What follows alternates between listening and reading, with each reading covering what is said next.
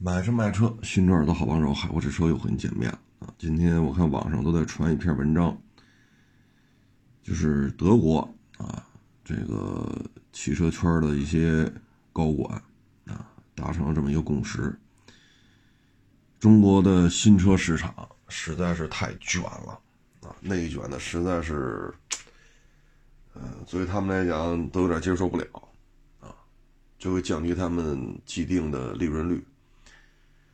但是呢，话锋一转，中国的市场又太大了，啊，你像大众，全球第二，但是它的全球销量当中，有相当一部分都是在咱们这边卖出去的，啊，它南北大众的年销量都是百万的，不是加一块，啊，各自都能实现百万辆，啊，所以这么大的销量，你你对任一个主机厂来讲，你也不能放弃啊。你别说加一块儿说几百万，就说俩加一块儿一百万，你也舍不得放弃啊！毕竟两边加一块儿卖了一百万辆，这也是相当高的利润了。所以就属于什么呢？又无奈啊，又不高兴啊。那这种表态呢，应该是来自于德国汽车圈的这些高管啊，他们也进行了一些，应该是也是开了一些会吧。那通过这个行为呢，就能看出来，德国人呢是无奈的认头啊，就是也要逐渐的加入价格战。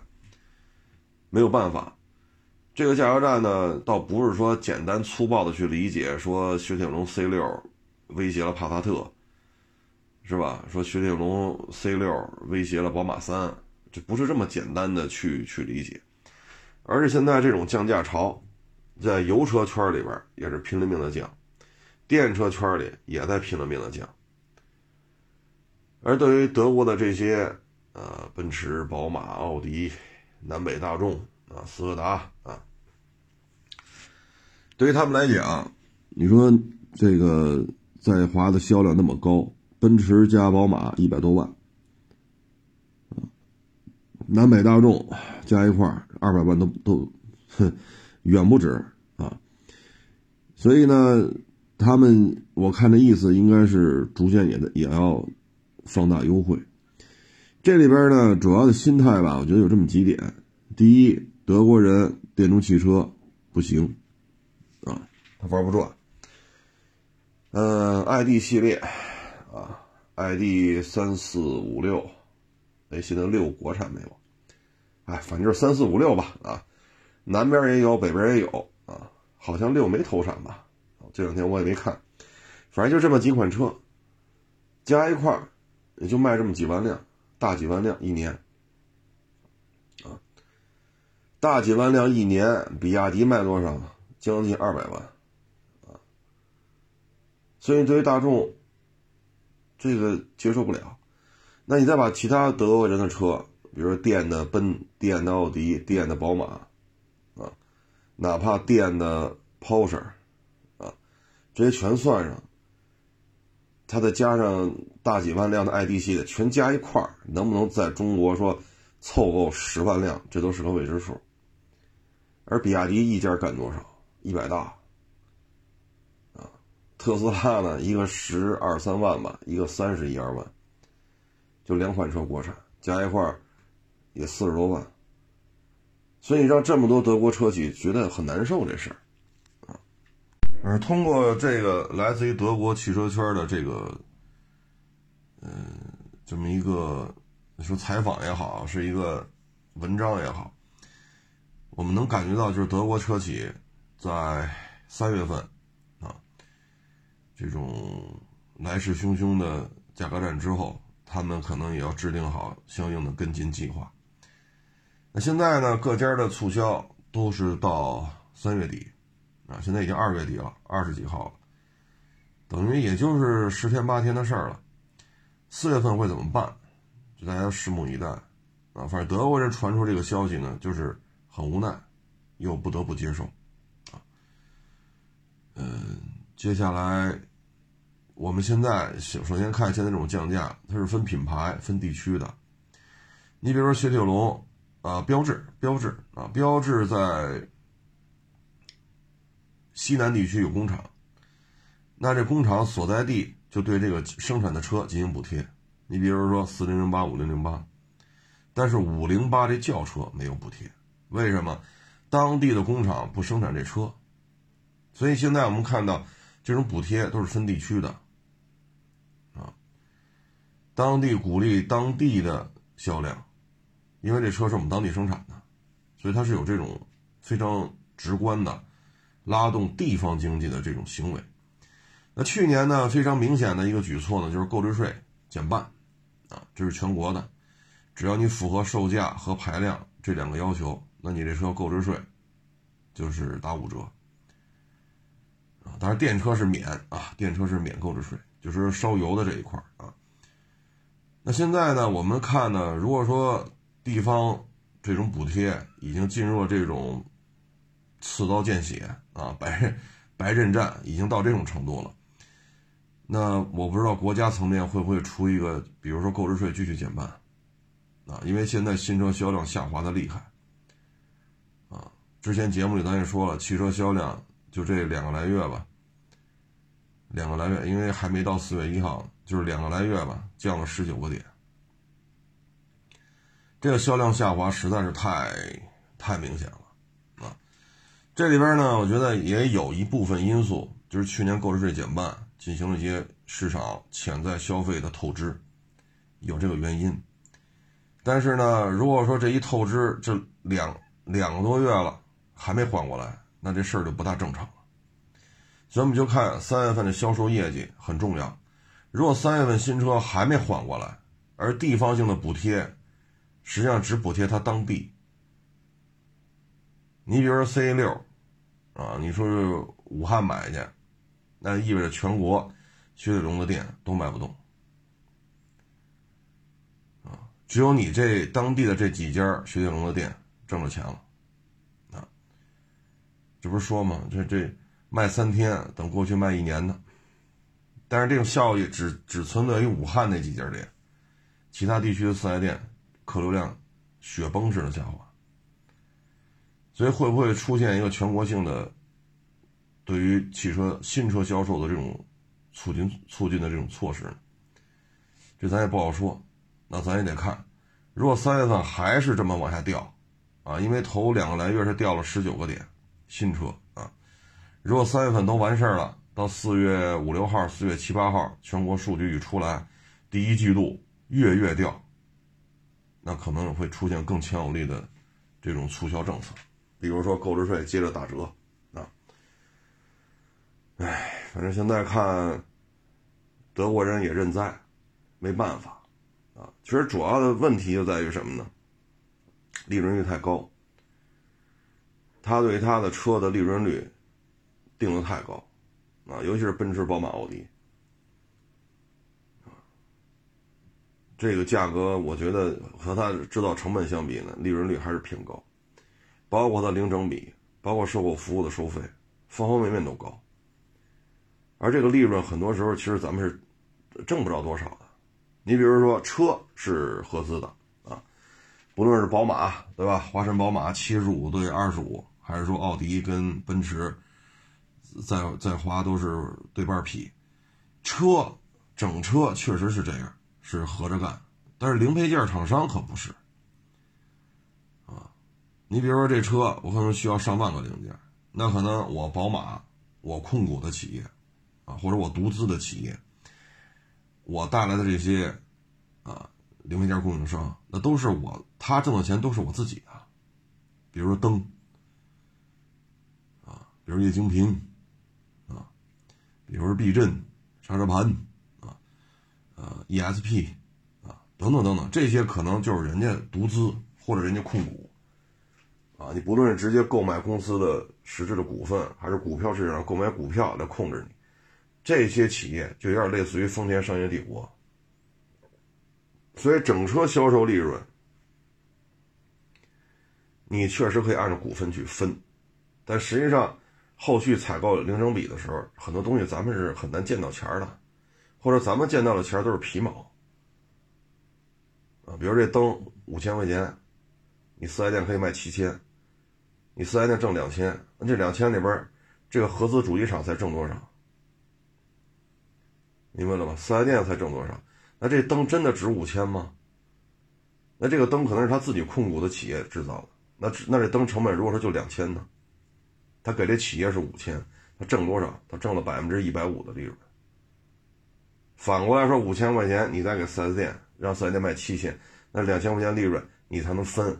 说主机厂分多少，四 S 店分多少，等等等等，啊，所以他们的利润率确实偏高，啊，零整比这么高，其实这利润不见得都是咱们的，除非是你所有的零配件必须也是合资的，但是现在咱们没有这种硬性规定，咱的硬性规定就是主机厂必须是合资的，啊，除了特斯拉，剩下都是这样。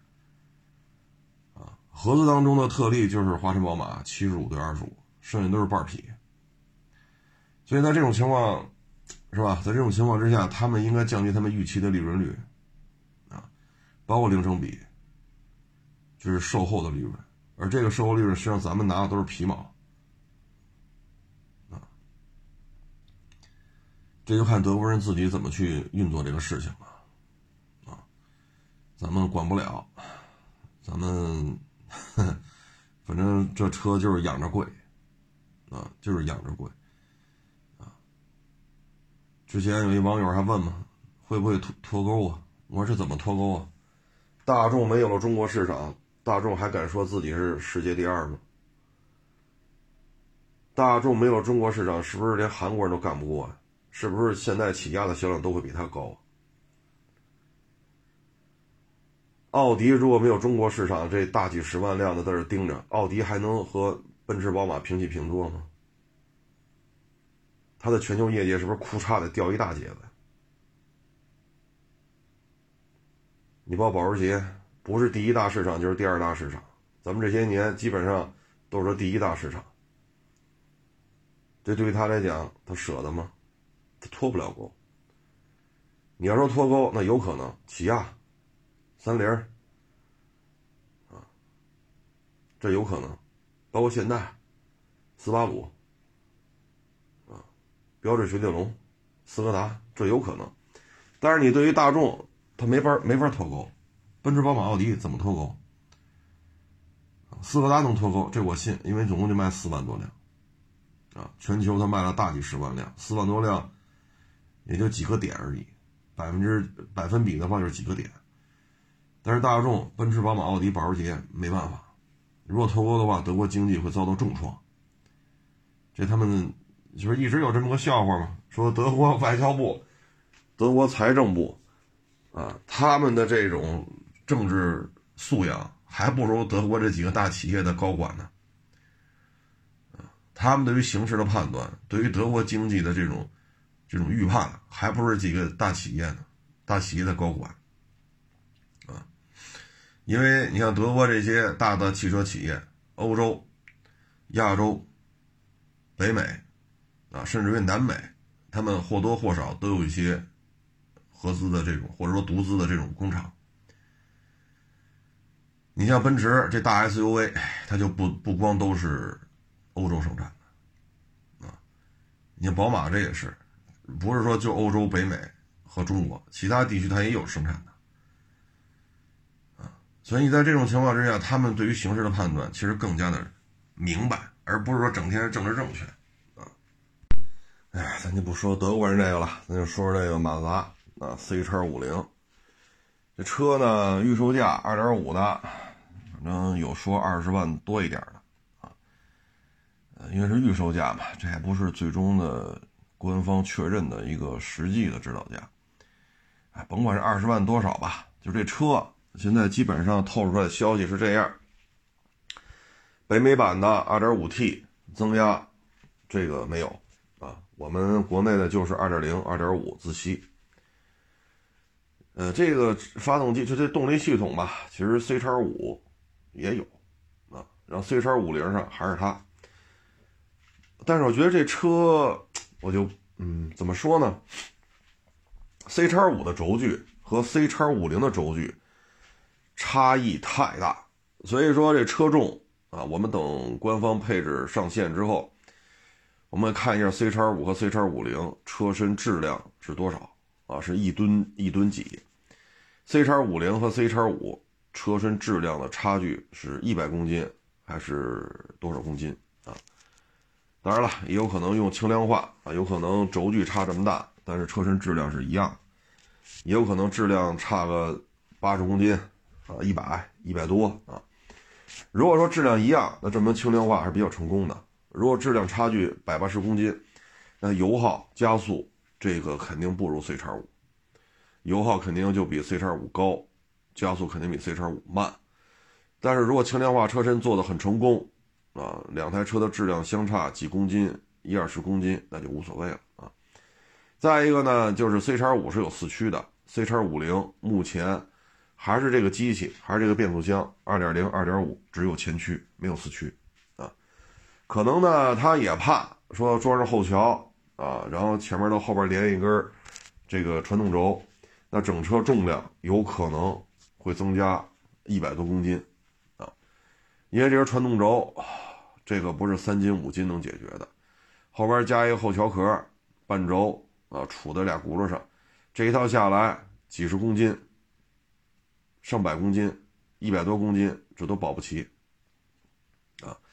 一个传动轴前面还有动力动力分配，前面给前面的打到两边给半轴，后边动力传出给后边，还牵扯一个你到底这个是吧？是多片离合呀，还是怎么着的？那像这套东西全捋下来，百八十公斤是有了啊。所以呢，它我为什么刚才一直说有可能质量相当，但是这个质量相当，它一个附加一个一个范围。就是 C 叉五零的二点五自动挡前驱和 C 叉五二点五四驱，它们之间的重量是不是会是一样的？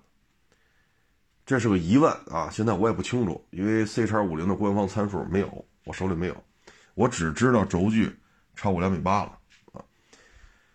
嗯，这个底盘呢，它没有留传动轴啊，后边呢也没有这个后桥啊。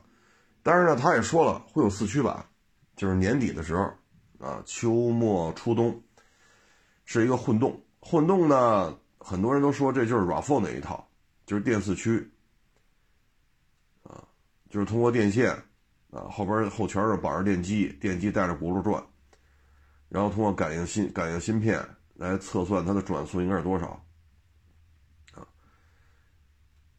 大概其实这么一个情况，俩前轱辘呢是机械的动力输出，俩后轱辘是电机的动力输出。这样的话呢，四驱版的重量也不会增加太多啊，最起码两根半轴加一个传动轴加一后桥，加那差速器什么的，这都机械部分的东西都可以省掉，它可以用电，可以用芯片啊，可以用电机来取代。这个呢，作为野外驾驶来说呢，还是纯机械轴的，带中央差速器的。但是托森差速器我们就不奢望了啊，因为它就是一个电四驱，就是野外行驶最好是那一套啊，带低速四驱啊，啊这个那。但是这车呢，现在国内的和北美版的差距就比较大了，因为北美版就 2.4T 加机械四驱啊，2.5T 加机械四驱，咱们这个没有机械四驱这么一说。所以说北美版和国产的在底盘这一块差异性会比较大，动力参数差异也比较大。二点五 T，二点五自吸，这个是吧？也不用我多多说了，这个就没法比了。那这台车呢？很多人说板簧后悬挂，这是减配了。我看了一下北美版本，如果那英文没翻译错的话，北美版本好像也是这种板簧悬挂，也就是说呢，非独立啊，非独立。如果没翻译错的话，我觉得国产的和北美的后悬挂保持了一个技术水准啊，就是非独立后悬挂，大概其实这么一情况啊。我个人觉得马自达这么干呢，不是太讨好啊。呃，现在要么咱就比谁跑得快的话，咱就上一纯电的，对吧？二十来万、三十万，零到一百三秒多，这样的电动汽车有的是。啊，三秒多、四秒多、五秒多，五秒多可能就是车都有问题了，那就是 三四秒吧。啊，三四秒、四五秒，二三十万、三十来万，很多车都能实现啊。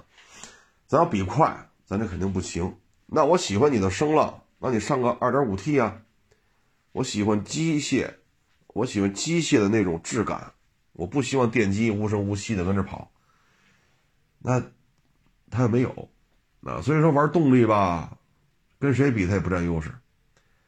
二八幺五的轴距，RAV4，奇骏，CRV 啊，然后 咱这个用了一个二点五自吸啊，所以这车我觉得不是太讨喜啊。这套动力系统应该就这个车，我认为一九年在国内卖，当时 RAV4 换代嘛，它应该跟 RAV4 同台竞技，然后呢。二点五自吸加六 AT，我觉得还是可以的。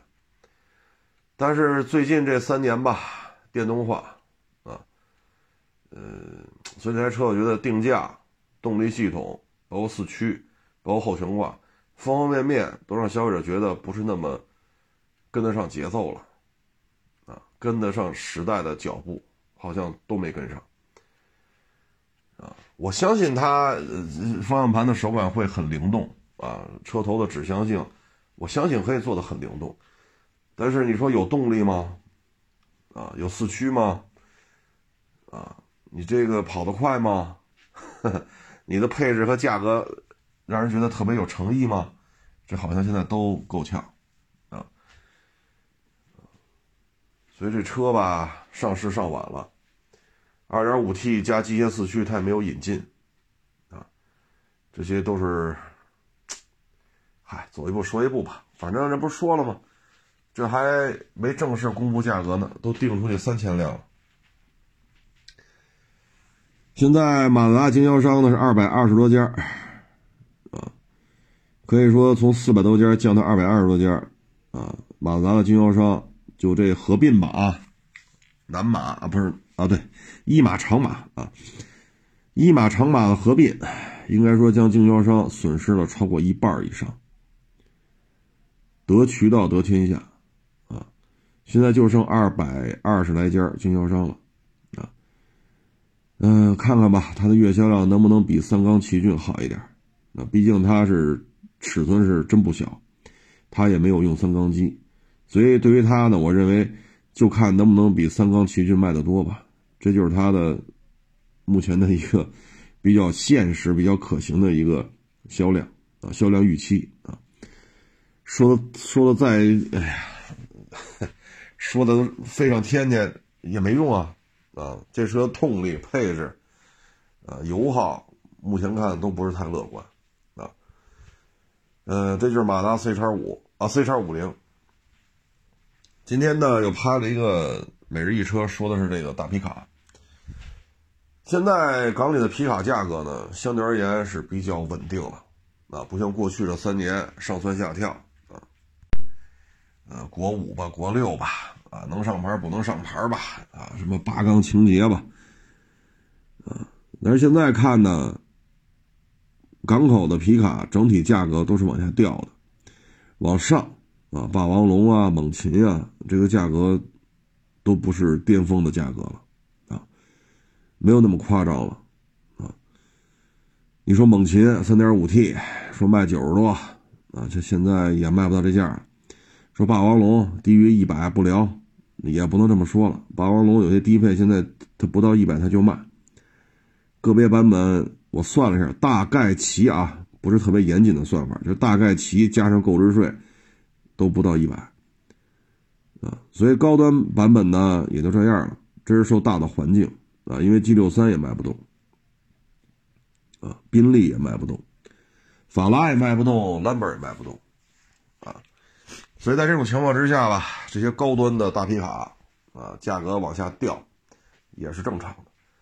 那至于其他的一些皮卡，你看今天小视频说的啊，这个塔库马，呃，那叫什么啊？对，坦途啊，F 幺五零的 XLT，这些车的价格没有太大的变化。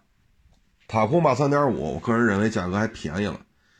塔库马呢？三点五、四点零，这我也都收过啊，也都给卖了。塔库马三点五一几年那会儿刚上市的时候，基本上就要四十二，啊，低的时候也得四十一。但现在港口呢，S R S R 五版本的这个塔库马三点五自动挡四驱啊，这个低配呢，它就是三十八左右，三十八、三十九，啊，当然有人说呢，三十七万多，这我也不太确认了啊，因为我也没去港口核实去，反正大概就是三十八九。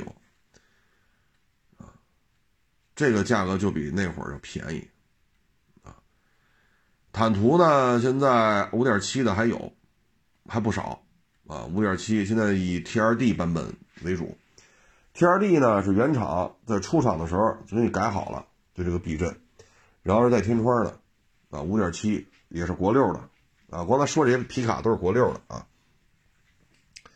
这个五点七的坦途 T R D 版本的。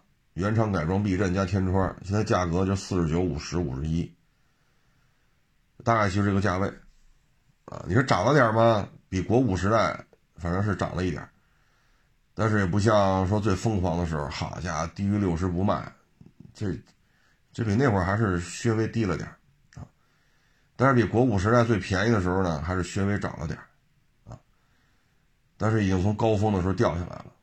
啊，然后呢，就是 F 幺五零叉 LT 三点五 T 六缸加十 AT，这个车呢，其实跟猛禽尺寸差距不大，毕竟就是一个车。猛禽呢，就是原厂改装出来的，就原厂就这样。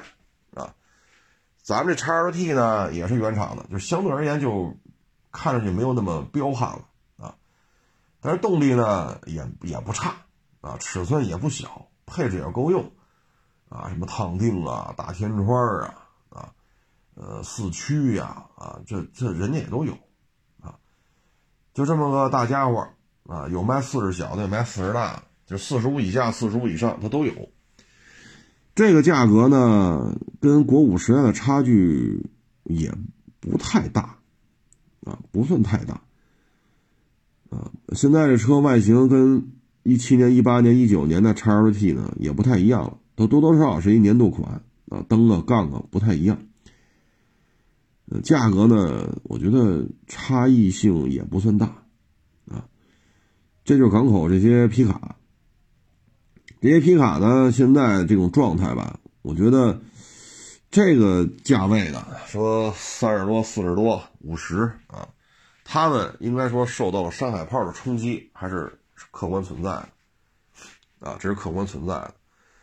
这些皮卡现在就不是太好卖啊。山海豹呢，尺寸不算小啊，它比塔库马大，比坦途小一点点吧。但是它不存在上得了牌上不了牌的问题啊，啊，全中国哪儿都能上牌，只不过就是您当地对皮卡有限制没限制啊。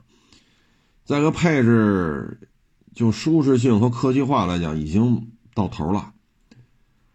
啊，将来山海炮呢，肯定也会出越野炮的那种版本，啊，越野山海炮，那可能避震啊、涉水喉啊、绞盘呐，是吧？轮胎呀，啊，等等等等。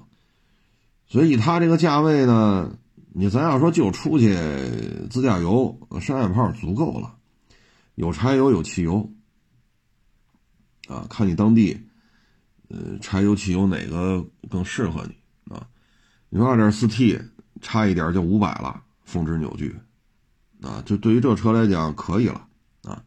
所以上海炮不论是四缸的柴油、六缸的汽油啊，对于这些三四十万、四十来万、五十万的平行进口的皮卡，它是有冲击的。当然了，你说霸王龙、猛禽那还 距离差的有点远。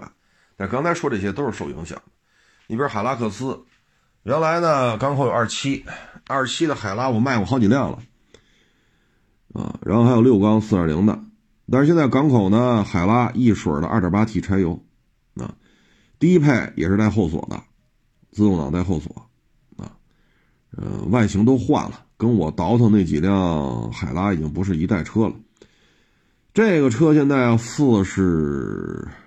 低配好像是四十五六吧，啊，高配能到五十五啊，什么中东纪念，什么丰田的什么纪念徽章啊，乱七八糟的，那大概要到五十五六，低配我具体没记住，我忘了是四十四万五还是四十五万五，反正就是四十五六吧。那这个车卖这个价位，那山海炮二点四 T 卖多少钱呢？啊，所以这个不好卖。山海炮的这种上市，对于刚才说这些车都是巨大的冲击啊。对，还一车啊，这是边缘人啊，大家不知道了解不了解？我原来拍过这视频，日产边缘人，四点零六缸一排半。带后锁，啊，现在呢，这车可能觉得边缘人不好听，自己都边缘化了，就因为这名字方，所以名字改了，叫坦福，啊，坦途的坦，福克斯的福，坦福啊，希望有坦途的福气吧。这车呢也是全新换代了，外形比较威猛啊，三点八六缸加九速自动，啊，这个动力系统是全新的。它跟途乐那四点零 V 六加七速自动不一样了，它是三点八加九速自动。这车呢也分高低配，啊，三十八九万吧，差不了万把块钱，就是高低配。这车呢也不好卖，原来叫边缘人就不好卖，现在叫坦福还是不好卖。主要原因是什么呢？就这车一排半，啊，反正我在港口没看见有两排的车。也可能接触的少吧，也许保不齐哪就有，但是现在看港口卖的还都是一排半，它是对开门啊，就跟劳斯莱斯、古斯特似的，它是对开的。这个如果长途玩去的话，这第二排坐人没法坐呀，啊，这太难受了。这片子老款的边缘人我拍过，四点零的，现在是全新换代了，因为你看发动机、变速箱都不一样啊，三点八 V 六加九 AT。这车也不好卖啊！你就跟山海炮比一比，第二排这车就废了，没法比！他只能卖给那些有情怀、需要一些独特啊！我这跟你们开车出去就是不一样，什么坦途、猛禽是吧？这俗啊！我就弄个坦呃坦福啊，它适合这样的消费群体啊！所以有山海炮在这儿吧，五十万以下这平行进口的。这些皮皮卡销售起来确实难度比较大，啊，如果山海炮今年进一步完善吧，它再出个越野炮版本，进一步强化，离地间隙更高，绞盘、涉水喉、刹车盘片、刹车卡钳，是吧？底盘的钢板的这种就钢护板，啊，嗯，然后这些乱七八糟东西都弄上去，那这。足够用了。其实越野炮，你真是说，说咱出去玩去啊，新疆、西藏、青海，你开个越野炮就足够了，真的就足够了。越野炮多少钱？也就二十万左右，店里边还有点优惠，啊，也就二十万左右，足够了用。你要非弄一六缸的越野炮啊，就是越野版的山海炮，那就是好上加好呗。啊所以港口这些车呢，我觉得，哎，怎么说呢？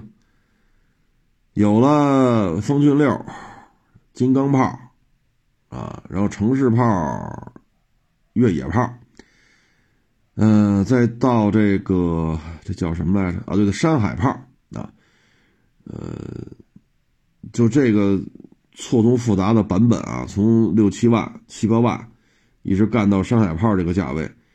可以说，这些车型往这一摆，对于 D Max、对于纳瓦拉都是怎么说呢？毁灭性的这种冲击啊！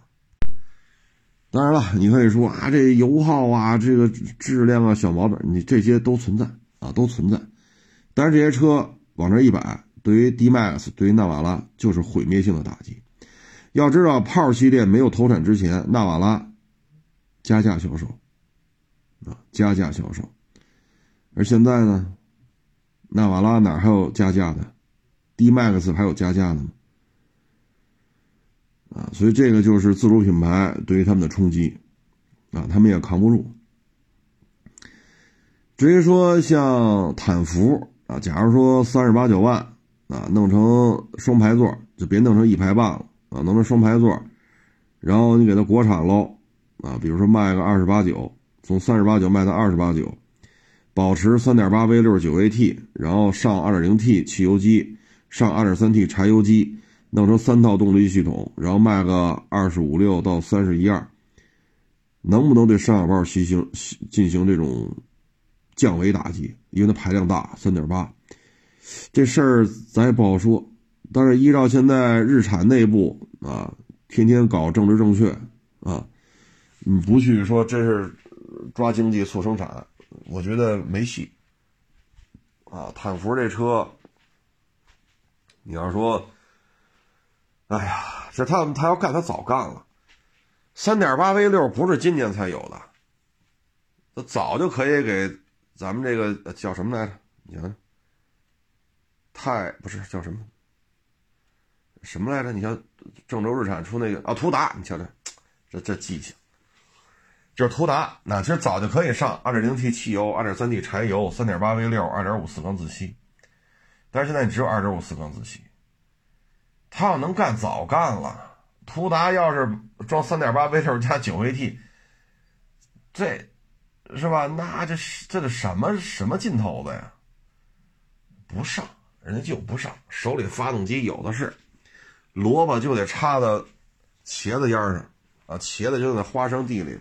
花生就得栽到苹果树上，我就他妈瞎折腾，你甭管我，呃，花生从地里刨着嫁接到苹果树上，这他妈果还能不能结，不用你管，这就是政治正确，啊，所以像坦福这种车，说能不能国产之后，啊，然后去跟山海豹进行正面抗争，哎，想都别想了，途达连个新发动机都不给，都谈不上新，2.0T 汽油，2.3T 柴油，这谈不上新。四二零 V 六，这都谈谈不上新发动机，哪个都不给，就宁看着途达半死不拉活的，啊，人家就爱干这事儿嘛，对吧？苹果得栽在花生地里，花生得嫁接到苹果树上，你有招吗？你说说，啊，这不错了，没把鲤鱼搁海里边养，啊，没把鲨鱼搁河里边养，这就不错了，啊，唉。所以这皮卡呢，也能看出来，自主品牌一强大之后，洋品牌不好混啊。说完这个呢，再说一下这个什么什么专项作业车啊。有一网友给我发微信问这事儿啊，这个呀，好些年前就卖。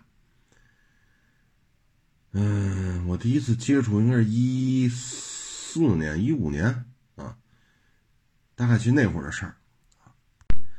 这车呢不用摇号，啊，上蓝牌啊，也不是一些特别大的车，啊，不像全顺 EV 克似的，啊，这种车呢有可能就是，比如说传祺，呃，那个 GS 八啊，或者说奇瑞的那个什么捷途那个小 SUV 啊，你看上去不是太过于庞大的车身啊，包括大通 G 幺零啊。这些车呢，它可能是比如说环境检测啊，空气检测啊，什么环保检测。这些车呢，它有它的一些特点啊。你比如验车，验车的时候是要求你把你当时作为一个什么什么什么专项作业车时候的这些在工信部报备的那些设备必须在车上出现。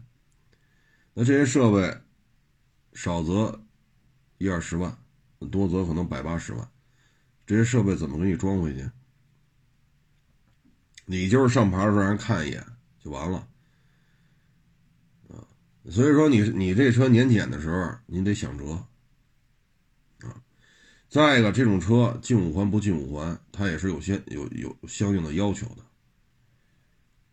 的，啊，你说你就在五环外边跑那还 OK，你要进五环，它有它单独的限制。啊，不要说警察没看见我这就没事，那探头多了。警察没看见，不代表这些探头也看不见。他能识别出来你这个车的号段能不能进五环，在这个时间节点你进五环是不是违章？啊，包括有些这些专用车作业车是过不了户的，有些说是能过户，有些说是不能。这里边差距还是很大的。啊 这种车呢，我是不怎么不怎么接触啊，我是不怎么接触，因为对于一些限制比较多的，不是说所有啊，就是某一部分专项作业车，它限制比较多。你要都这么说，这车就卖不出去；你要不说，卖出去了，人家会找回来闹事儿的。当然了，可能有那什么限制都没有的啊，这咱也没接触过啊，那接触的车少，所以呢，这种车弄得很少，啊，弄得很少。你像北京，我不是前两天不是刚卖了一个十座的全顺嘛，把，那车也给卖了。你像那种车，它的限制其实比你这专项作业车还要少，只不过它是黄牌，十座，对驾照有要求。啊，你要想开这车，如果你驾照，比如像那 C 本，你开这个车你开不了，你要想升级，我忘了啊，好像是一万一，好像是。啊，就考这个中型客车这个本儿，好像是一万一，你得去考去。考完了之后呢，它二环是二环哪儿来着？反正有那么一部分，这是有限制，剩下的就跟小客车区别不大啊。然后呢，有些时候呢收停车费可能得多收点，有些呢，嗨，就睁一眼闭一眼了。再就是高速啊，高速费不太一样，跟你这个。啊，这个什么 G L 八呀，塞纳呀，这高速费不一样。其实那个限制比这个小什么什么专项作业车比比这专项作业车限制还少。啊，你还不是买？当然我那车卖了啊，我也不是推销我那车，我是卖完了我才跟您说这事儿啊。所以你还不是买那个呢？那个十座车的缺这个缺点在于什么呢？车身太大，然后呢地库你下不去。我收那辆车身高度是两米四，啊，除了除非一些特制的一些地库，剩下的这些，咱们老百姓日常使用的这些地库，可以说你几乎就没有能下去的，啊，除了一些特种单位的啊，因为我们去一些特种单位，人家地库，好家伙，里边放那车，哎呀，我这全顺十座高底的跟人家比，这就属于营养不良了啊。当然那种单位也不对咱开放啊，就是说。咱们老百姓能开个车交点停车费就进去，然后是吧？就就能正里边停的，这样地库基本上你就下不去，所以这是它的不足啊。然后限高，因为两米四嘛，有些地方限高两米二，那你过不去；限高两米更过不去啊。所以走一些乡道、省道、市道、县道，呃，走这些国道的时候，可能会比较麻烦啊，就是有些限高的时候。那你还不如买？其实要我说，买这些专项作业车，还不如买这十座全顺呢。啊，最起码它进五环跟这小客车的区别不太大。啊，我记得就二环，二环里哪儿到哪儿来着？有那么一些地方是限行的，剩下的都无所谓。啊，我是不太建议你买，你你这车卖的也不便宜，不啊不便宜。你像传祺 GS 八。啊，你像这老款的，它这个小型专用专项作业车，这老款的其实甩货的时候，就现在是新款，就是老款甩货的时候，新款没上甩货的时候，老款也就十七八、十八九就这价。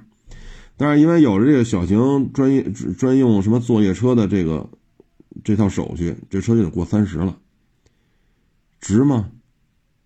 那你买十座全顺，像我收那台车。我再次重申啊，那车卖了啊，不是给我这车做广告。你像那台车选装了那么多，同色的保险那保险杠，同色的门把手，呃，座舱里边选装了暖风和冷风，要不然就前排吹，后边座舱太大，感觉不到这温度变化。座舱里又选装了，然后选装的皮椅，啊，然后选装这选装那，全选装完了，二十二三万吧，包牌价。你要说我没这么多要求，是个十座车，我就解决这指标的问题，那这车它它就不会二十二三万包牌了，啊，它能便宜个差不多两万块钱、三万块钱，就那包牌价还能往下降。我说那台包牌价是二十二三万吧，啊，你不选装这么多乱七八糟的，那可能就包牌价就勉勉强强二十。我觉得那车最有价值的就是座舱里边单独的冷风和单独的热风。因为座舱大，就靠主驾、副驾那几个出风口，后边根本就感觉不到，啊，所以它比三十万这老款传祺 GS 八它要省就裸车价至少能省十万，裸车价至少。啊，所以我不建议买小型专用什么作业车啊，我建议你就买个十座全顺就完了啊。当然别别找我了，我那车卖了啊。再次重申，这不是打广告啊。所以这就是回答网友这么一个问题吧。微信里没法给你回，你说我得发多少段语音，给你写多少字儿啊？然后这里边呢有些事儿呢，咱也不好公开说啊，咱也只能点到为止，既不能断了人家。卖这个车的人的这个财路啊，咱们话还得说到，所以这事儿分寸也挺难拿的啊，分寸不是太好掌握。反正大家也成年人吧，啊，自行是吧？自行体会吧啊。这两天呢，这个银行，美国的银行出问题啊，这这波及面越来越广啊。现在瑞士那家银行，这不也出问题了吗？然后瑞士政府呢就让瑞银把这个出了事的瑞信给买下来，啊，这个买呢就导致什么程度呢？股东啊遭受了百分之六十的损失，啊，从一点八六瑞士克朗每一股下跌到零点七六瑞士克朗，所以大概这些股东们赔了百分之六十。这个倒都能接受，毕竟你这银行是出了事儿嘛，啊，你这出了事儿了，所以政府出面协调，就瑞士这个国家政府出面协调啊。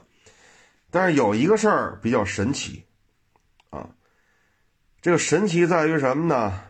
就是他不是发行了这种资产相就经营业务相对应的一个债券了吗？啊，这些债券清零了。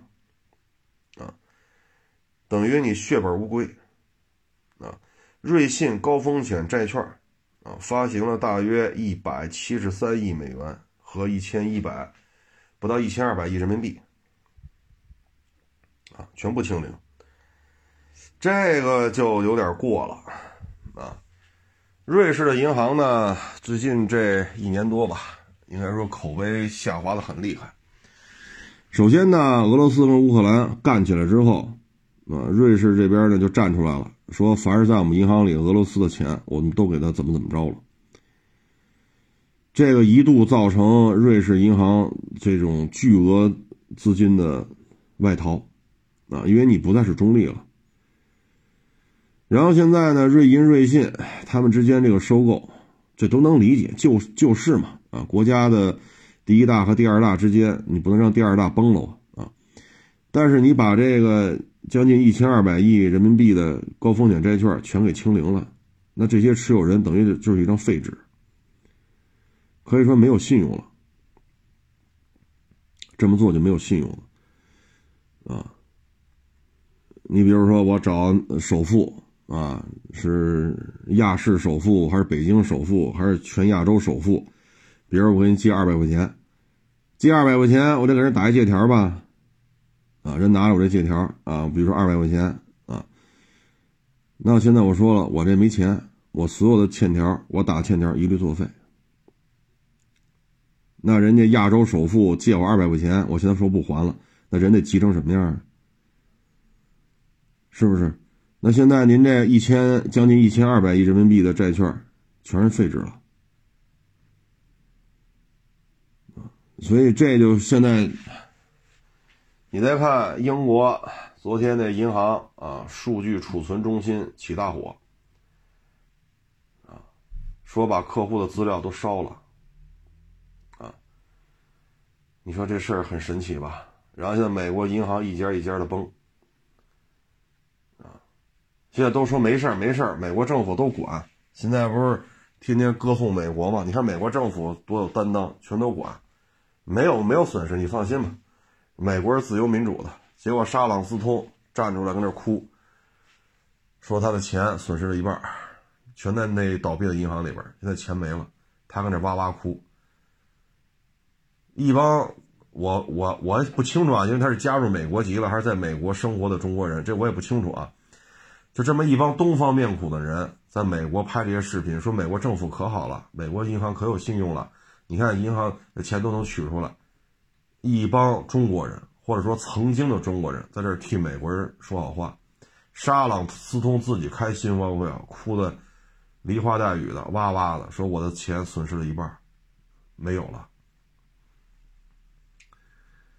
哎，沙朗斯通是谁呀？也是一大影星，但是呢，为什么从零八年之后，国内媒体封杀他了呢？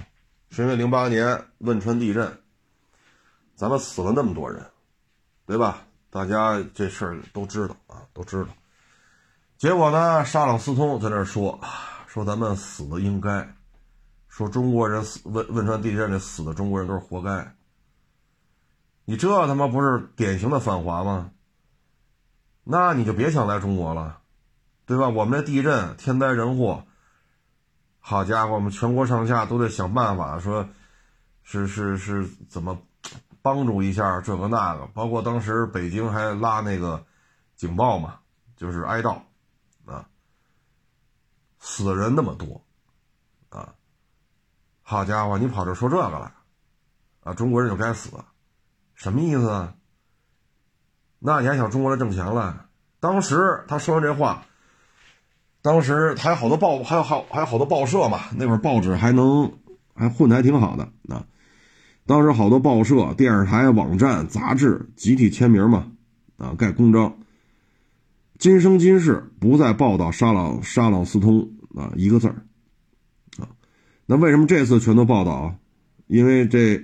大娘们儿跟那儿哭啊，说我的个人资产有一半都在那家银行里，现在我的钱没有了，钱没有了啊！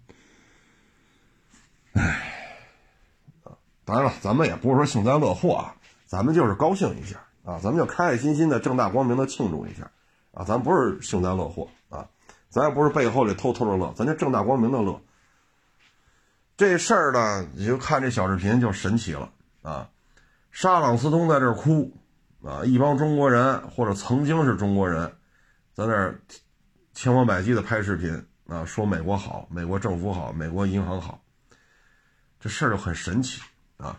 说到这儿呢，我想起昨天还是前天，咱不是说有四个小伙子实习找不着了吗？跑跑跑跑缅甸去了，找着了，有一个呢中途回来了，另外三个呢越境了，去缅甸了。然后这就找大使馆吧，这事儿是级别就高了。然后那边就是政府之间的协作呀、外交交涉，这那个，人缅甸警察把这仨小子抓着了，赶紧送回来。啊，他说抓不合适啊，就是找着了，赶紧把这仨小伙子送回来啊。然后咱们这边边境上做一交接，把这仨小伙子送回去了。这事儿还没完，今天我看新闻。一个十五岁小姑娘，好像是在西安坐飞机，就她一人，十五买机票要去缅甸，在机场被警察就给拦下了啊！倒也不是说小姑娘上了什么通缉名单了啊，什么征信名单那都不至于，太小了，才十五，她也没在飞机场做一些什么呃不当言行啊，比如说带毒品啦啊，带了违禁品啊，没有。警察为什么把她拦下来了？你十五岁小姑娘为什么要去缅甸？家里人知道吗？警察就跟他就跟他聊，后来一问，家里人不知道。那你去缅甸干嘛去？那边有高薪工作。得，警察一听，这就不能让你走了啊！赶紧通过他这个机票这些信息找他爹找他妈，赶紧让他爹妈来把孩子看好了带走啊！这是把这小姑娘给救下来了啊。像之前那四个大学生，因为这事闹得比较大嘛，啊，什么大使馆出面这个那个，人家缅甸警方赶紧帮着咱找，啊，我刚才说那抓的是错了，这这我道歉说错了，是找着请给送回来了啊，人家帮咱忙了相当于。然后这个这个事儿现在说白了就是短视频，啊，短视频平台上铺天盖地的这种内容，有他妈几个是，唉。你包括现在，为什么这些未成年的说十八九的，昨天那四个是十八九，今天这个是十五小姑娘，就是自己也不过过脑子，咱们国家这收入高啊，还是缅甸收入高啊？对吗？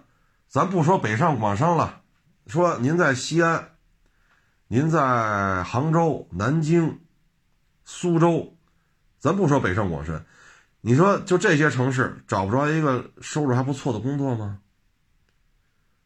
对吗？你说西安，你说你不行，我得闯闯去。杭州不可以吗？南京、苏州，对吧？这些地方就业机会很多的。你去那儿不能找着一个还过得去的一份工作吗？啊，你要愿意来这四大一线，北上广深，那这这求职的空间这就不好想象了啊。你说就非得去缅甸，您倒去个富裕点的地方。这就是什么呀？短视频洗脑，啊，洗脑，洗来洗去，洗来洗去。你说这孩子，你说咱怎么说他？包括那四个十八九岁的小伙子，找他妈高薪工作，你找一个比咱们国家富裕的地方去啊！你他妈去那儿干什么去？包括之前那些什么那些账号是吧？咱们这边调查完了，全给封了，一律封杀。你去了之后，先一顿暴打，啊，先让你家里拿钱赎你了，转钱，啊，好，一分钱都弄不出来了，打诈骗电话，打诈骗电话，电话再诈不出钱了，啊，现在网上不净是这个吗？还有那个诈骗电话打到警察那儿去了，啊，他连支队、中队，他连这都分不清楚，啊，还还什么小队，好家伙，哎呀！这个包括这分局跟派出所之间都什么关系啊？这这这这这个行政隶属关系啊，包括一些科室，他都说不清楚啊。有的呢还打巧了不是？还打到人家这个市局，就找这个市市局这个女的，结果这女的就是这市局的警察，还让这市局警察去市局几几号楼几零几办公室，给那女警察都逗乐了。你都没弄清楚我是谁，就就给我打电话说要传唤我呀，还让我去市局，啊，那女警察说：“我就是市市公安局的警察，我就在这楼里呢，你要传唤我是吗？你来吧，我在几零几办公室，你来传唤我来了。”得那边傻眼了，这都是这种炸不出钱来了，打诈骗电话，再弄不出来，不老说嘎腰子嘎腰子吗？那就是嘎腰子。至于说十五岁小女孩，我跟你说吧，下场会很惨，下场会很惨，指不定给你卖到哪儿去了，给你卖到欧洲，卖到非洲，卖到南美洲，那就不嘎你腰子了。大家也都成年人了，你能想象出来，这么年轻的小女孩沦落到那种地方给你卖来卖去的，你是什么下场？啊！所以现在这短视频洗脑啊，真的是。哎，这得亏啊，这警察真是比较敬业啊！就跟他聊，你十五岁为什么去缅甸呀？你家里人呢？你是干嘛去？聊来聊去，说有高薪工作，得了，那别走了，你这不靠谱，赶紧通过机票信息找他爹找他妈，赶紧来啊！你们家孩子这被短视频弄得魔怔了，这小女孩，我就这么跟你说。她要到了那边，这辈子就毁了，啊！唉，随着短视频呢，包括现在一些短视频，我觉得纯粹他妈就是给中国人添乱的，给中国人的这种家庭、社会稳定添乱。你像前两天一网友给我发私信说，这种视频毁人呐。大概是什么东西呢？我举个例子啊，前两天也是打开手机，我不是上传我这每日一车吗？上传过程当中，嘣蹦出一视频来。我那讨厌的婆婆，碗都不会弄，脏了吧唧的。她端过的盘子我都不愿意吃，就她端过来这个菜盘子我都不愿意吃。我那个我恶心的婆婆，这个碗都不会拿。其实就是那夹子，咱们家里做饭厨房不都有那东西吗？夹子，就跟那个挖掘机那个，怎么形容？就是上下开口的，你它里边有弹簧，你你手上一松劲儿，它就开开了。你一一稍微使点劲儿，左右两个卡扣不就卡在盘子边吗？你就拿起来就完了。这盘子比较烫的话，就拿这个夹子嘛。你像这种片子，就就打开手机就有。说白了就是婆婆就是讨厌的，婆婆就是万恶的，婆婆端过的菜盘子这里边菜我都嫌脏。这咱们国家，哎呦，你说你这种视频拍完了什么目的？你是卖这小夹子吗？就拿那个盘子，就那小夹子。你他妈说的这什么乱七八糟的？咱们国家一直是家庭结构，呃，说这三代同堂，跟老人一起住，这是咱们国家很常见的一种家庭结构。它必然就存在说这个儿媳妇跟婆婆之间的这种关系相处。你传播点好的，这些小姑娘现在这十几岁、二十几的小姑娘抱着手机长大的。丫他们要打小就看这个，婆婆是恶魔，婆婆脏，婆婆恶心，婆婆不会不会干活，婆婆端过的菜我都不吃。打小就灌输这个，她嫁过去能跟这婆婆搞好关系吗？这样的视频为什么能在中国的互联网上大肆传播呢？他他妈目的是为了卖那夹子吗？这他妈其心可诛啊！这个多他妈操蛋！这片子拍的。这不就挑拨每一个家庭关系吗？哎，这都是商业制作出来的。面上看为了卖家子，实际上呢，我们现在这些小仙女打小就看这个，长大了结了婚，那不跟婆婆动刀子，那不他妈得张嘴就骂。这不是增加中国家庭的不稳定性吗？增加中国家庭的这种。斗争、恩怨，这种片子充斥在短视频平台上，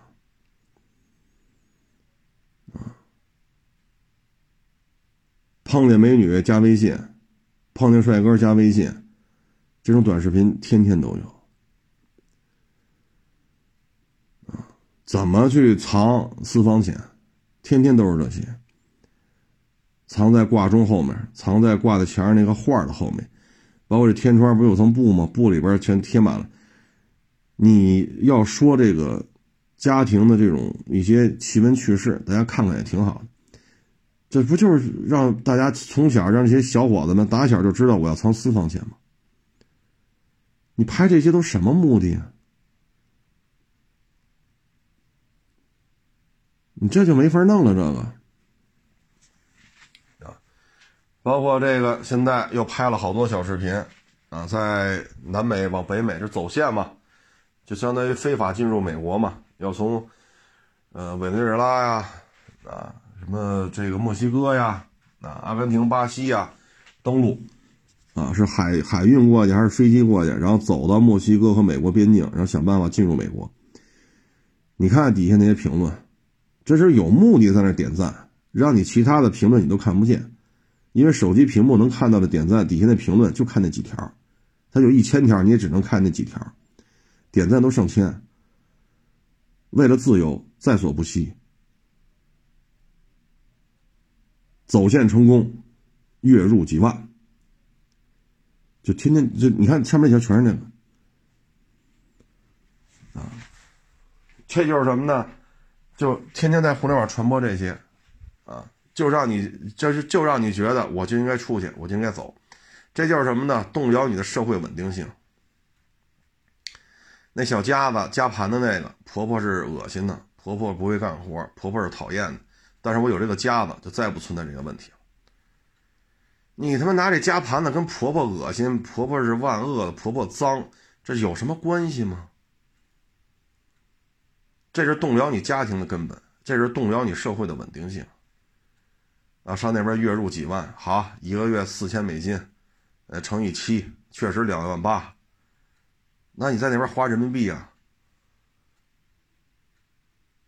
吃份便当一二十个 dollar，是一天挣一百多，早中晚三顿饭外边都点，五十 dollar 下不来，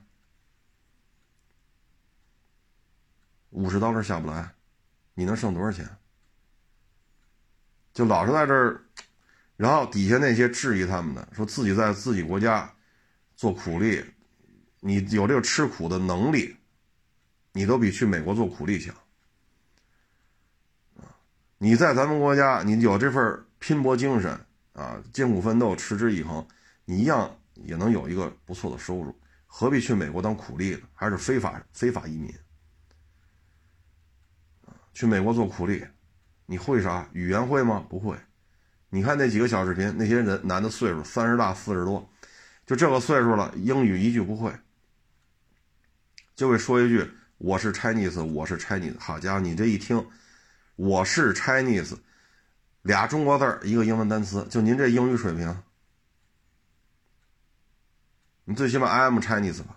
没有，我是 Chinese。就您这水平去那儿，你说除了做做苦力，你能做什么？不还得生活在华人圈里吗？啥也不会，你肯定是收入待遇最低的。三十大四十多了，还要走线，啊，这一路上被当地的这些地头蛇呀、流氓啊、黑社会不停的洗劫，啊，恨不得把你裤衩都扒了。女的走线那就更惨了。那落到人家手里，那女的想怎么玩就怎么玩。哎，就这些小视频，你看吧，就那两三条评论都上千，然后底下那种质疑啊，对于他们这种不理解呀，哎，没有点赞的都在下面，这都是一看就是成规模操作的。你像有些热搜的视频，它基本上点赞上千。点赞七八百，点赞五六百，点赞三四百，点赞一两百，点赞百八十，点赞五六十，你从上往下捋，它是这样的。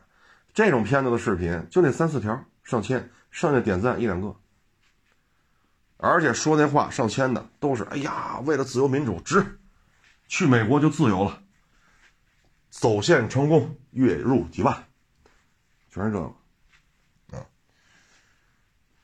所以现在你看网上这个，一呢是动摇你国家社会的稳定性，二呢就是这帮中介派的，为了挣钱，把这描绘的可好了，啊，包括之前咱不是还一个女的吗？硕士，啊，在美国还留学，啊，学历不低吧？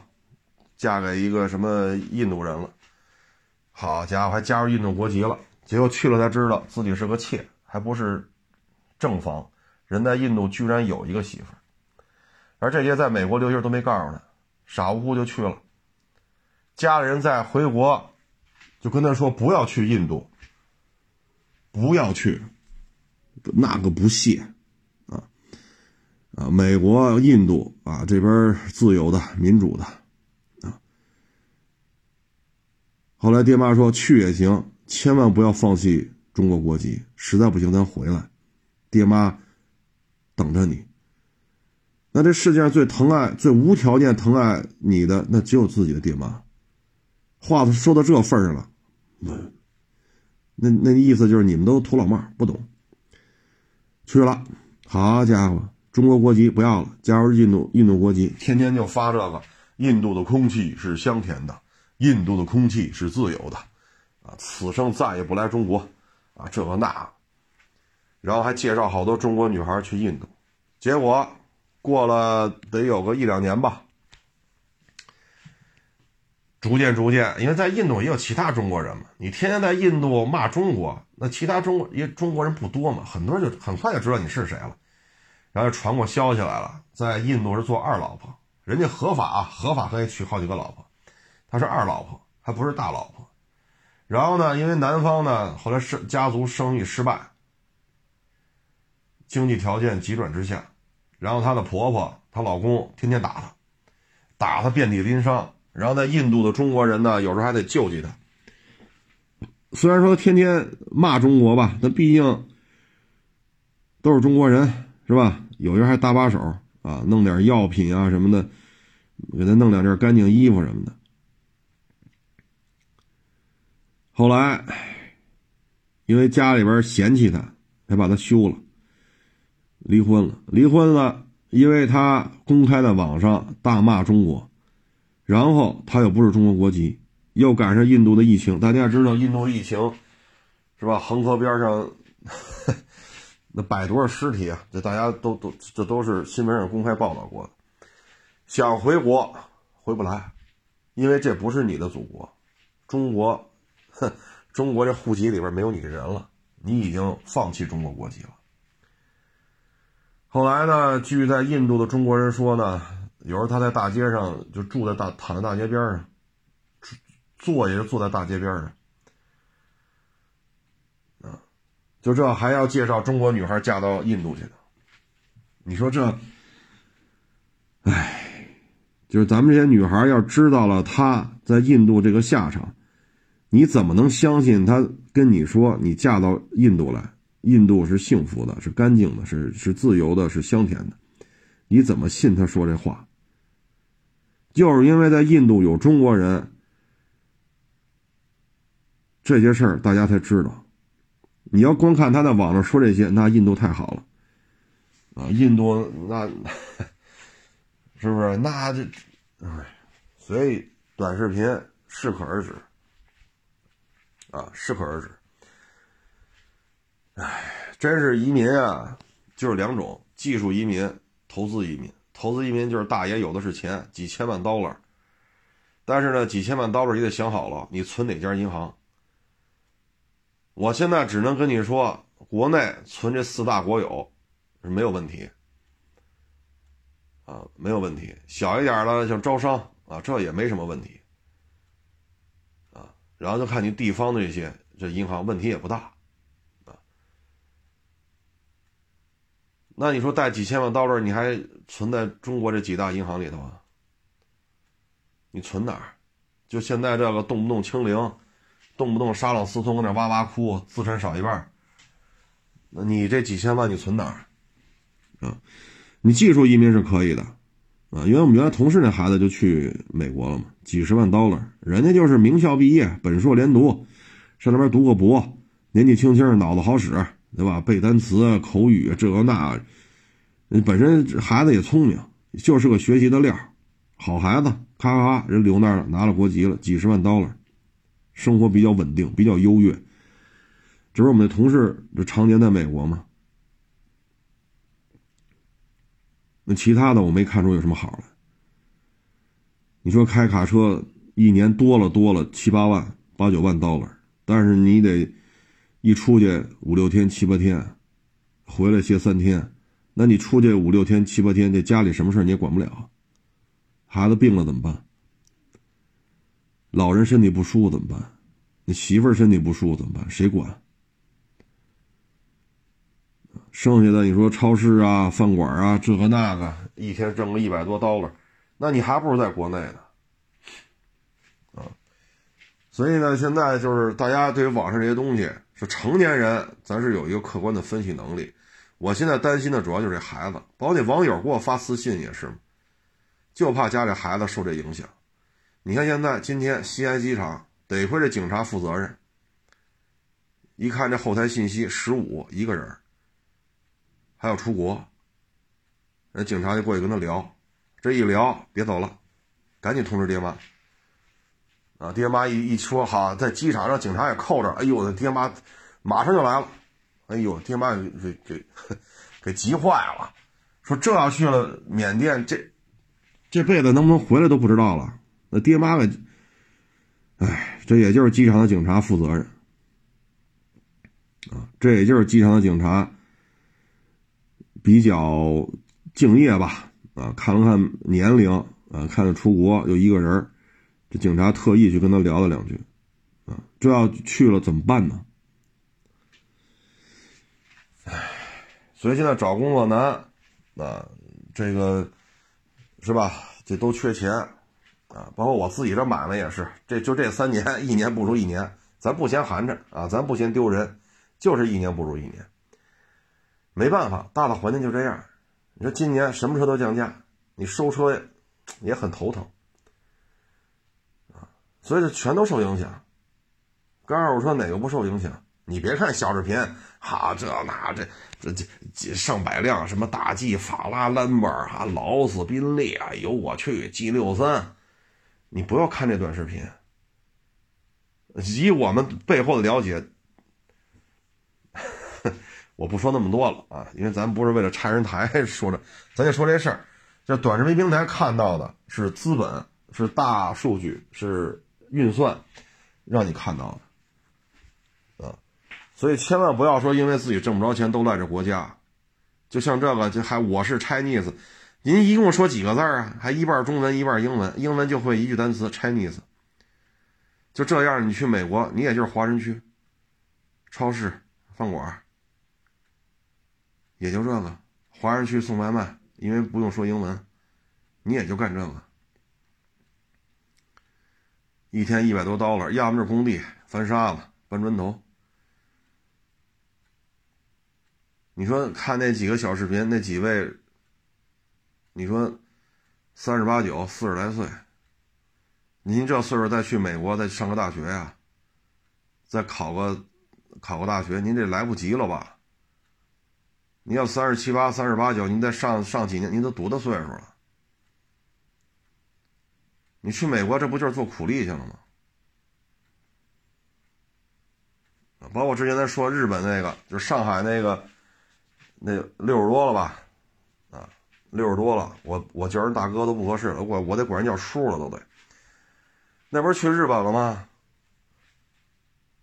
拼了命的挣钱，因为他是学习签证嘛，他不能务工，他就把黑下来了，黑下来了，在日本黑了将近二十年。让家里人在上海买了房，资助他的闺女上了名牌大学，然后他闺女去美国留学，特意转机去日本东京，然后下了飞机见着他这爸爸，哎呦，走的时候闺女几岁小孩再一见着都这么大了，然后闺女一看他亲爹，哎呦，白发苍苍，腰都直不起来了，他闺女抱着他爸就哭啊，十几年没见着了。然后再一看他爸吃饭住的那地儿，再看他爸干那活他那闺女啊，真是这眼泪都都停不住啊。在上海买了房子了，住的这肯定就好了嘛啊，买房子肯定住越住越好，然后花钱请家教上好大学，现在要去美国留学，这一切都是他爸爸在日本刷盘子，工地上打零工，啊，有时候看大门做保洁，在日本干这些活挣出来的。打三份工，你再看他爸吃那饭，酱油拌米饭，这可不是什么好菜啊！酱油拌米饭，哎呀，我也不多说了，大家都是成年人。那闺女一看他爸，那哭的哟，还不错。他闺女在美国读了博，好像是学医的啊。然后呢，这就算学出来了。在美国学了医了，美国他适龄青年，他不是说三十多、四十多去的，这边硕硕士研究生毕业去美国读了博，读了医，然后就拿了美国的医师资格，然后在美国当大夫，这大家说这肯定就不差钱了，然后他才回到中国，然后跟着他媳妇儿多少年没见呀，就飞到美国，因为现在他他闺女就属于技术人员嘛，拿了美国身份了，也不差钱啊。老头老太太他去美国，这老爷子呢，在美国也是够神的啊。那你就享福不就完了吗？对吧？自己亲闺女当医生，这还能差钱吗？不去。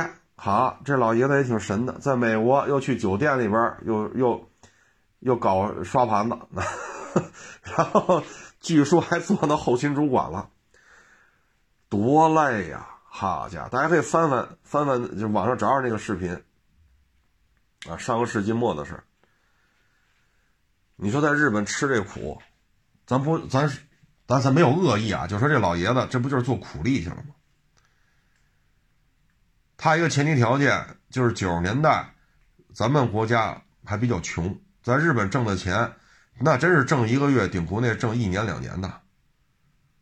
他在日本一个月能挣几千人民币，而九十年代，你在几千人民币就顶咱们国内干一年的。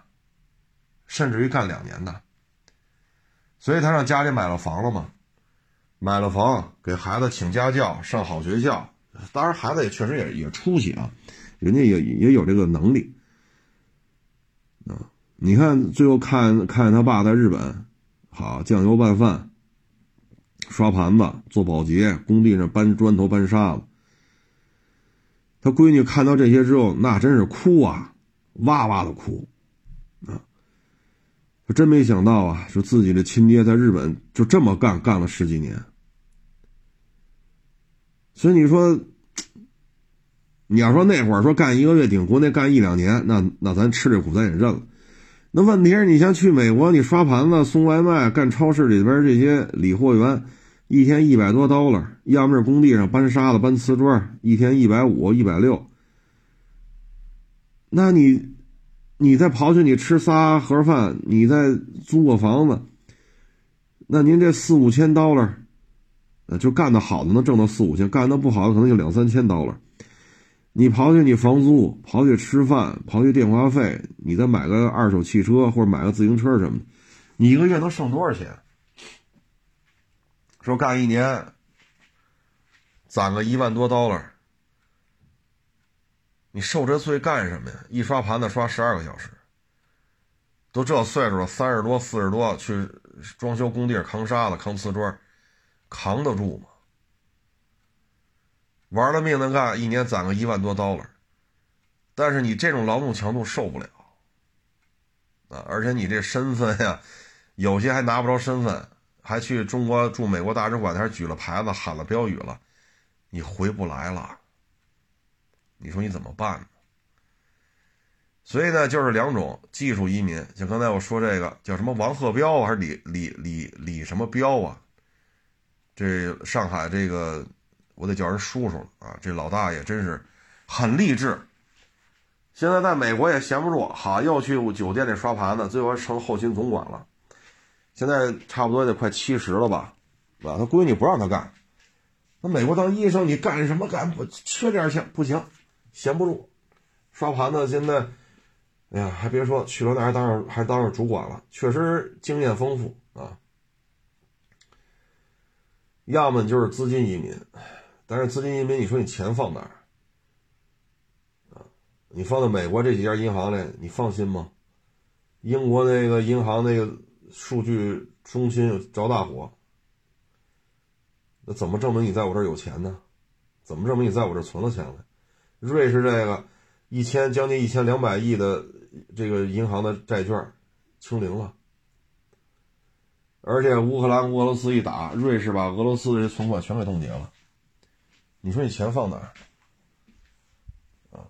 所以短视频啊，我为什么就最近说这个事儿呢？你像这十五岁小女孩，真是去了缅甸，什么下场？上缅甸高薪，您说什么下场？哎，你包括去非洲啊，前两天咱们在非洲中非共和国吧。咱们九个同胞又被人给杀了，啊，你不像不是都像咱们似的，说夜里十点你蹲马路边吃羊肉串，当然现在天凉点啊。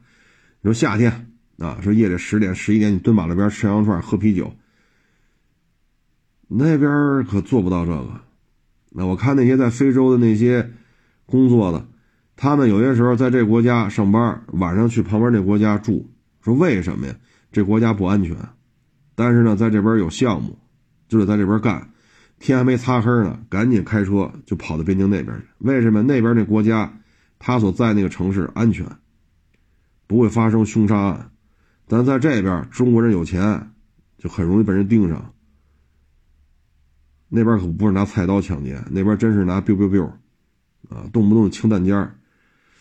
好家伙，这咱哪受得了？这清弹夹了，咱咱咱还活得了吗？这个？所以，唉，去非洲，包括去中东，你要是说有项目行。但是我看有的去非洲的博主说一年十六万，一年二十万，结果拖欠工资，到了那边就不给，啊，你怎么办？这种跨国的劳务纠纷，你找谁去？你说你找谁去？你是国内中介介绍过去的，实际支付你工资是当地的一个公司。那你说你这事儿找谁？你回国找来，那人家跑了呢？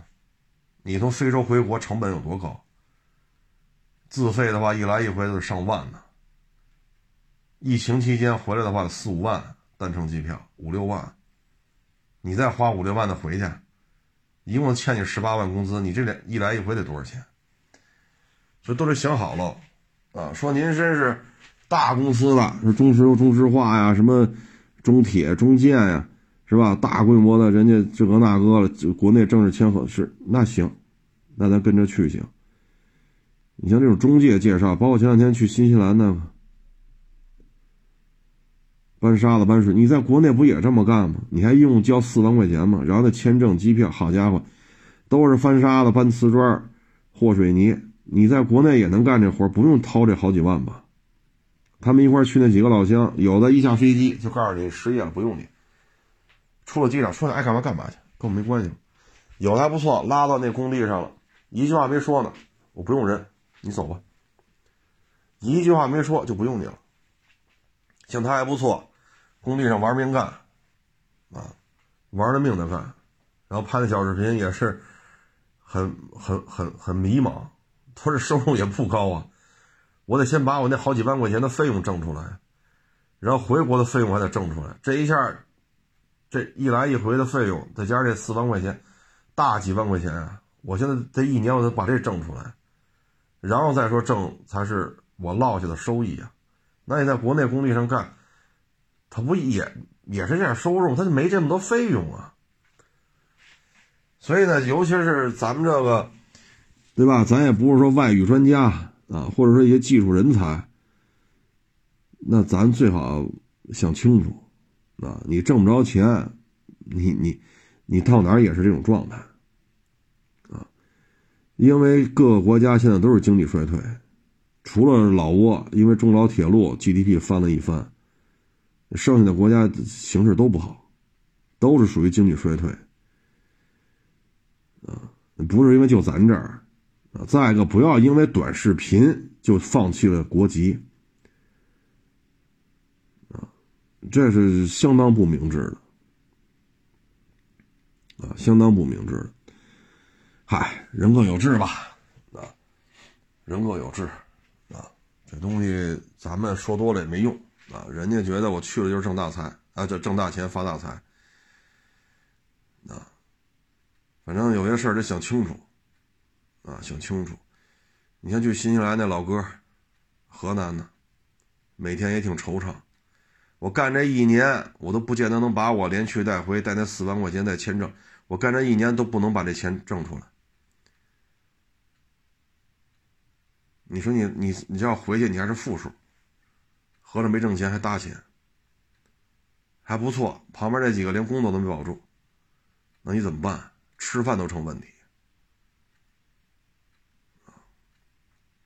反正现在呢，哼，就是两类人兴风作浪，一个呢就是什么一四五零啊，还有就是漂亮国呀，有目的的在这拍这些视频；一类呢就是中介，移民中介。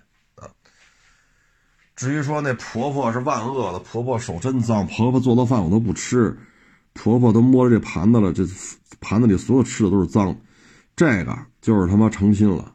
而我们的短视频平台对于这种视频居然还要推首页，真是他妈为了钱呀，什么他妈都不顾了。你说之前啊那个地道是吧？北京烤鸭拿那面饼擦嘴当餐巾纸使，你这是浪费粮食。你是在糟改北京的语言文化，糟改北京的饮食文化。平台就是推首页，可以说短视频平台的这些领导们，对于北京的语言文化、北京的餐饮文化，在他们心目中，啥都不是，宁肯糟蹋中国的语言文化，糟蹋咱们的饮食文化，也要为了他挣钱。啊，所以在于流量，在于钱。啊，在钱的面前，什么都可以放弃。啊，你问问这平台这些领导，要是你媳妇儿跟你他们在你们家，他跟你你亲妈就这婆媳关系，看完这个天天，你什么感想？把我天天说缅甸这儿那儿好的，那你们家闺女要是要十四五岁，也要往国外跑。您什么感想？啊，这短视频平台可以说是对于这个社会风气啊，对于这些家庭结构的这种裂痕啊，可以说起到了推波助澜的作用。为了钱，什么他妈都可以不管不顾。但是可悲的是什么呢？这个短视频在英国、在美国居然受到了严格的打压、严格的限制。也就是说，只能在咱们这儿祸害咱们这边，祸害美国人、祸害英国人，还真办不了。啊，你说这玩意儿，哎，行了，不多聊了啊。谢谢大家支持，下捧场，欢迎关注我新浪微博“海阔试车手”。